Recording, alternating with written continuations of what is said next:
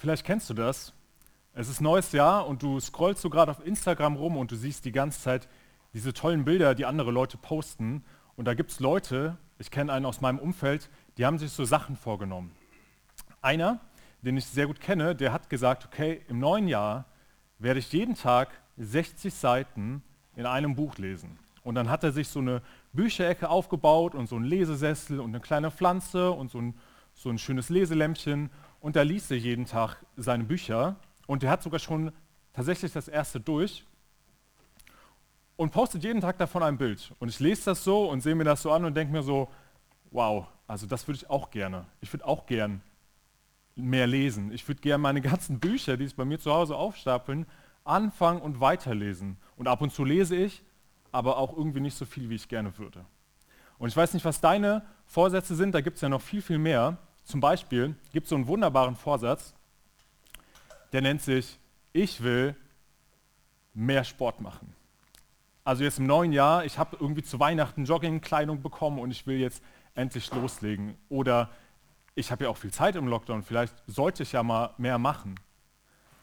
Ich sehe auch euch Jugendlichen, die ihr heute zuschaut, ich will vielleicht im neuen Jahr endlich mehr für meine Klausuren lernen. Also nicht nur so zwei Tage bevor, bevor die Klausur losgeht, sondern wirklich zwei Wochen vorher diszipliniert loslegen. Und für meine Vokabeln will ich nicht nur lernen, wenn ein Test ansteht, sondern so jeden zweiten Tag würde ich gern so zehn Vokabeln lernen. Und das kriege ich auch definitiv hin. Also auf jeden Fall. Oder der nächste äh, Vorsatz, ähm, ich will mehr abnehmen. Irgendwie habe ich zugesetzt und also ein bisschen auf meine Ernährung achten, also so, so doof wäre das gar nicht. Und da gibt es ja noch viel, viel mehr. Äh, wenn du Christ bist, dann hast du dir vielleicht vorgenommen, okay, in meinem neuen Jahr will ich mir mehr Zeit für Gott nehmen. Also stille Zeit. Ey, endlich jetzt, heute, dieses Jahr nehme ich mir Zeit, die Bibel in einem Jahr durchzulesen. Und ich habe mir so einen Leseplan gemacht. Vielleicht hast du dir da auch schon so ein wunderbares Tagebuch äh, äh, vorgenommen und hast gesagt, okay, ich habe das wunderbar dekoriert. Das wird richtig genial. Bei mir war das früher immer mein neues, mein neues Heft zu einem neuen Schuljahr, wo ich gesagt habe, okay, das werde ich richtig ordentlich führen. Oder du sagst, okay, ich will weniger Zeit auf Instagram, auf Facebook verbringen. Ich will nicht die ganze Zeit durch irgendwelche Nachrichten scrollen. Irgendwie die Tagesschau-App ist das bei mir, wo ich immer wieder durchscrolle. Boah, ich brauche mal ein bisschen weniger davon. Und ganz oft sind solche Vorsätze, das habe ich mal das Soll genannt, was wir, ach hier ist das, ne? Genau, das Soll genannt, ähm, was wir so haben wollen, das ist motiviert durch einen Ist-Zustand, mit dem wir irgendwie nicht zufrieden sind. Ja, also wenn da steht, ich will mehr Sport machen, das ist mein Soll, dann ist das oft motiviert. Ach, was habe ich hier noch aufgeschrieben? Genau, ich will vielleicht mehr für Freunde da sein, so offen und so freundlich da sein für andere. Aber das ist oft aus einem Ist motiviert, was uns nicht zufriedenstellt. Also wenn du mehr Sport machen willst, dann ist das sehr, sehr oft dadurch motiviert, dass du sagst, ich bin zu dick. So wie ich bin, ist es nicht okay. Also, so wie ich angesetzt habe, sehe ich doch nicht schön aus. Und dann guckst du in den Spiegel und merkst, hm, eigentlich sehe ich das nicht so gerne an, was ich da gerade sehe. Oder du merkst, hm, also irgendwie in der Schule, es läuft nicht. Ich strenge mich die ganze Zeit an in diesem Fach und irgendwie, ich weiß nicht, ob es am Lehrer liegt oder ob es an meiner Disziplin liegt, aber irgendwie bin ich schlecht in der Schule. Und vielleicht bist du noch nicht mal schlecht, sondern du merkst, okay, ich bin einfach durchschnittlich. Und du bist unglücklich damit. Ja, du guckst vielleicht immer in den Spiegel und merkst, das sehe ich nicht gerne an. Oder du hast einfach wenig Zeitmanagement. Du schaffst es nicht, dich zu organisieren, das positiv zu handeln. Du verpeilst manche Sachen. Du merkst, okay, wenn ich mir einen Termin aufschreibe, dann verpasse ich den oder ich komme zu spät oder ich habe etwas nicht erledigt, was ich eigentlich zu diesem Zeitpunkt schon längst hätte machen müssen. Ähm, oder du vergleichst dich ständig. Du merkst, wow, so gut predigen wie dieser Mensch, das ist bei mir, so gut predigen oder so eloquent dastehen, das würde ich gerne können aber irgendwie kann ich das nicht. Und es ist auch irgendwie nie genug. Es ist irgendwie nie genug. Und dieses ist versus soll, das ist die ganze Zeit eine unzufriedene Sache. Vielleicht bist du gestresst und unfreundlich und deswegen nicht offen für andere Leute. Und du wirst nie so viele Leute in dein Wohnzimmer einladen können wie diese Person, weil vielleicht Leute auch gar nicht in dein Wohnzimmer kommen wollen. Ich weiß nicht, was dein Vorsatz ist dieses Jahr, aber du kannst ja mal reflektieren. Vielleicht ist dein, dein Soll, dein Ziel daraus motiviert, dass du so wie du gerade bist, dich eigentlich nicht zufrieden fühlst. So wie du gerade bist, kann es nicht bleiben. Und ganz oft bei diesen Vorsätzen passiert dann Folgendes. Du merkst, nach zwei Wochen, boah, das, du hast dich richtig angestrengt, aber irgendwie hat es dann einmal nicht funktioniert. Du hast es nicht hinbekommen, in der Bibel zu lesen, zum Beispiel dein wunderbarer Vorsatz, die Bibel durchzulesen. Das hat zwei Wochen geklappt und irgendwie so am nächsten Montag, wo dann wieder die Schule losgeht oder wo die Arbeit losgeht, ja, dann hat es halt nur für den Kaffee gereicht. Und dann denkst du dir am nächsten Tag, ach ja, ich muss eh noch was nachholen, das mache ich äh, heute Nachmittag.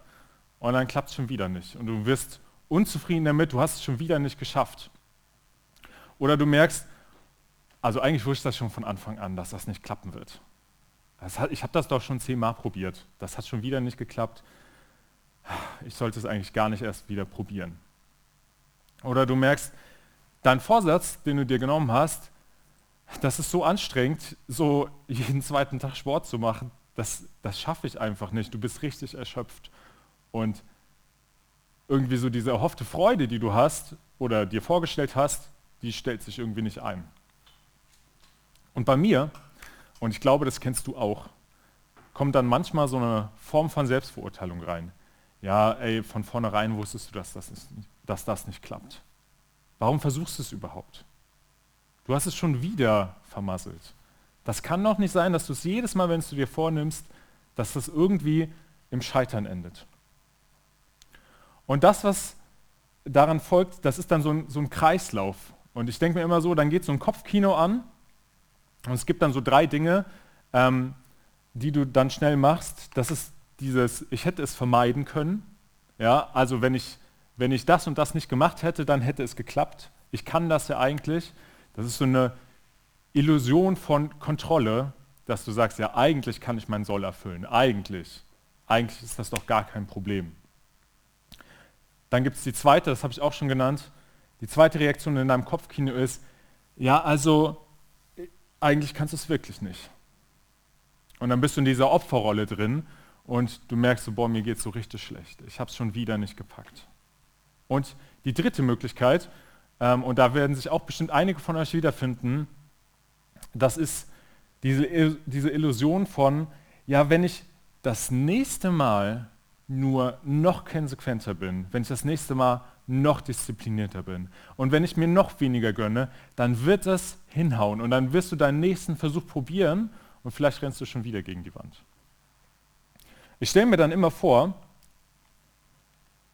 dass du, also dieses Bild von dem Esel, der der Karotte hinterherhängt und der die ganze Zeit läuft und versucht ja irgendwie, also irgendwann kriege ich diese Karotte bestimmt. Ich bin richtig hungrig, diese Karotte sieht lecker aus, irgendwann kriege ich sie.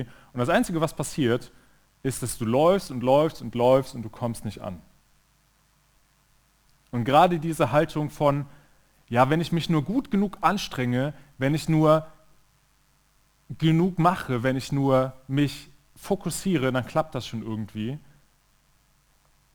Wenn ich nur gut genug auf mich einprügel, dann wird das irgendwann hinhauen. Das ist eine sehr, sehr ungenügende und eine sehr, sehr schädliche Haltung. Ich glaube, wir haben längst festgestellt in der Pädagogik und auch in der Erziehung, dass es nicht hilfreich ist, wenn du versagt hast oder wenn dein Kind versagt hat, ihm zu sagen, ja, pass auf, hier, guck mal, daran liegt, hättest du mal mehr gelernt, hättest du weniger an deinem Handy gehangen, hättest du dich mal mehr angestrengt, dann hätte es geklappt. Das ist in der Erziehung nicht hilfreich, das ist in der Pädagogik nicht hilfreich, aber bei uns selber denken wir ganz, ganz oft, ja, wenn ich nur gut genug auf mich einprügel, dann klappt das schon. Ich will dir heute sagen, du wirst nicht zu einem besseren Menschen und du wirst auch deine Ziele nicht erreichen, wenn du immer wieder auf dich einprügelst. Und ich will dir das heute sagen, am Anfang des Jahres, damit du es nicht erst in drei Wochen merkst. Und ich will dir heute eine neue Perspektive schenken. Ich will dir eine Perspektive schenken, wie du deine Neujahrsvorsätze umsetzen kannst. Und zwar auf eine gesunde Art und Weise. Und dazu will ich mit dir heute in die Bibel schauen. Und ich will mit dir ins Markus-Evangelium gehen, und zwar ins erste Kapitel, an die erste Stelle, an der Jesus auftritt. Markus 1, Vers 11. Jesus wird gerade getauft und auf einmal kommt eine Stimme vom Himmel und die spricht. Gleichzeitig sprach eine Stimme vom Himmel, du bist mein geliebter Sohn, über den ich mich von Herzen freue. Du bist mein geliebter Sohn, über den ich mich vom Herzen freue. Das ist eine Perspektive, die Gott gegenüber Jesus einnimmt. Und ich habe das eben schon gesagt, Jesus wird hier gerade getauft. Ja? Das ist der erste Auftritt von Jesus und Jesus hat noch gar nichts geleistet. Jesus hat noch keine Kranken gesund gemacht. Jesus hat keine tollen Predigten rausgehauen und Leute sind ihm noch nicht hinterhergelaufen. Jesus ist auch nicht übers Wasser gegangen. Jesus hat auch irgendwie keine, keine Jünger, die er irgendwie groß lehrt und die ihm nachfolgen. Und er hat auch noch nicht von sich reden gemacht. Er hat kein Brot vermehrt, er hat keine Menschen ernährt. Er ist auch noch nicht ans Kreuz gegangen. Wir wissen gar nichts über Jesus. Und das Erste, was Gott gegenüber Jesus sagt, ist, du bist mein Sohn, den ich sehr, sehr liebe. Ich freue mich total über dich. Merkt ihr, dass das eine andere Perspektive ist?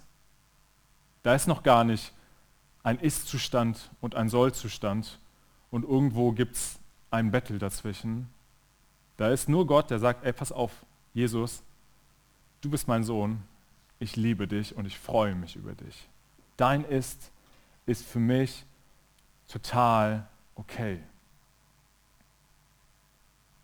Das ist radikale Liebe, das ist radikale Gnade, die Gott gegenüber Jesus einnimmt.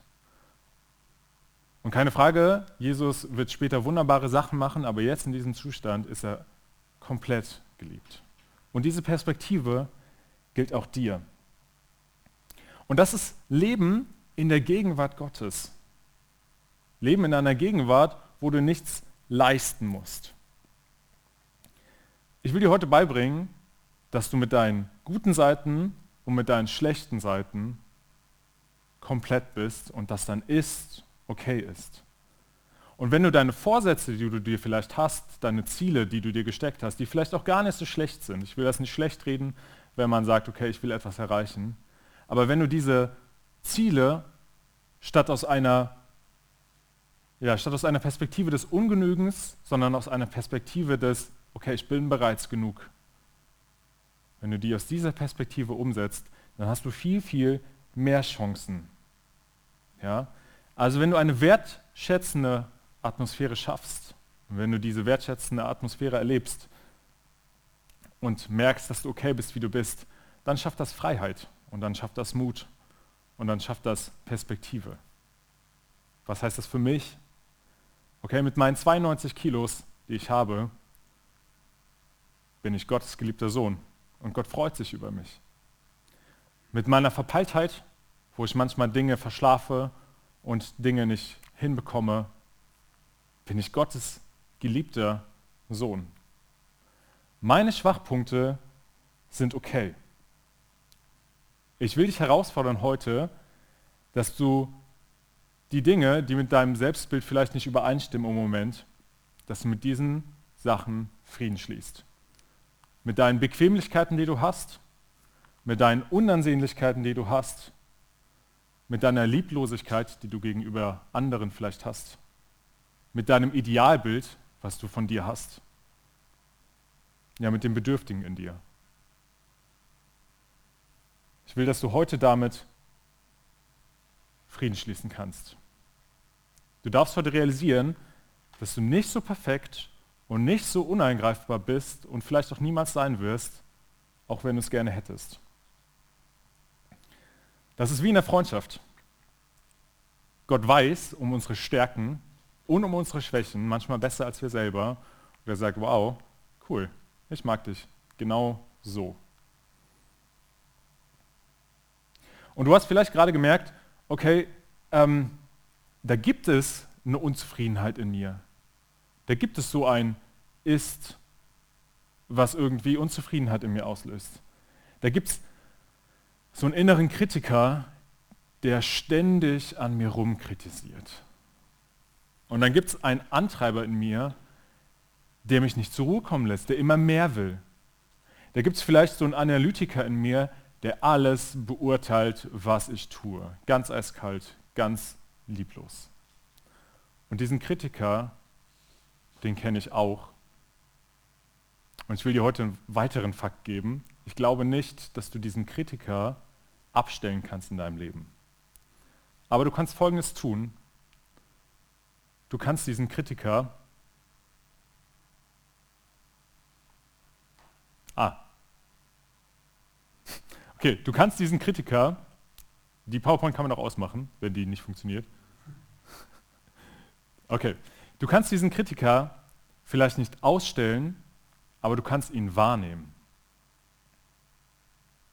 Und wenn du diesen Kritiker wahrnimmst, dann kannst du dich von ihm distanzieren. Und du kannst lernen, dich von jemand anderes beurteilen zu lassen. Nicht von deinem Kritiker, nicht von deinem Analytiker und nicht von deinem Antreiber, sondern von Gott.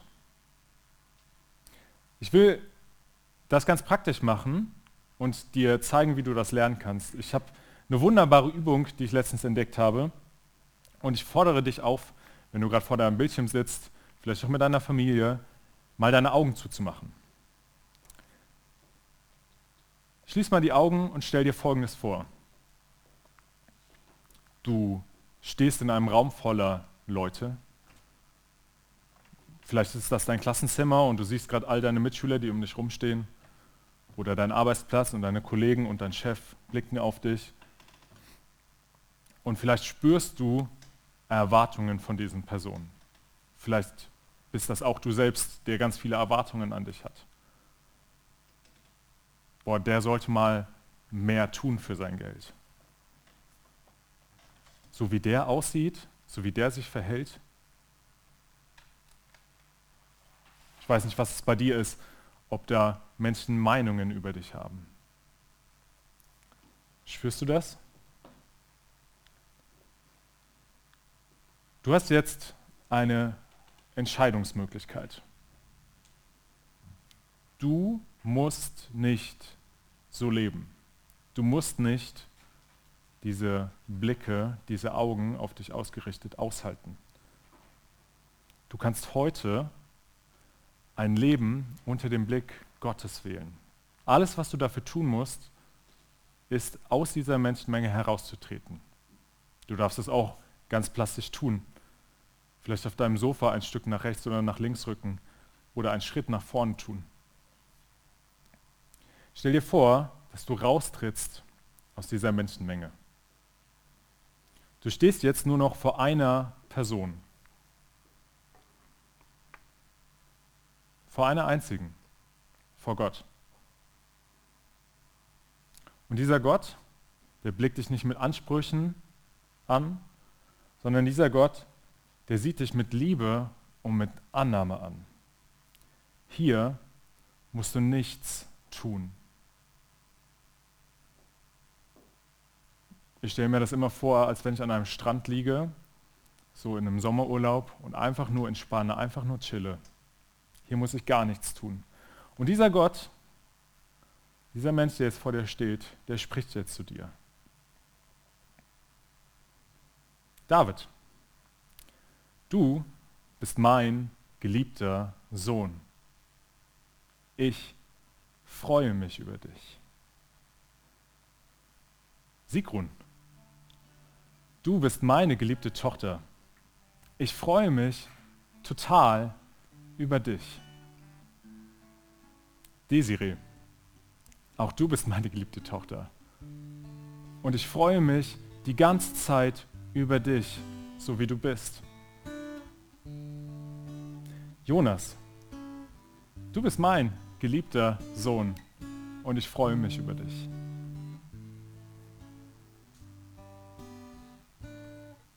Detlef, du bist mein geliebter Sohn ich freue mich über dich.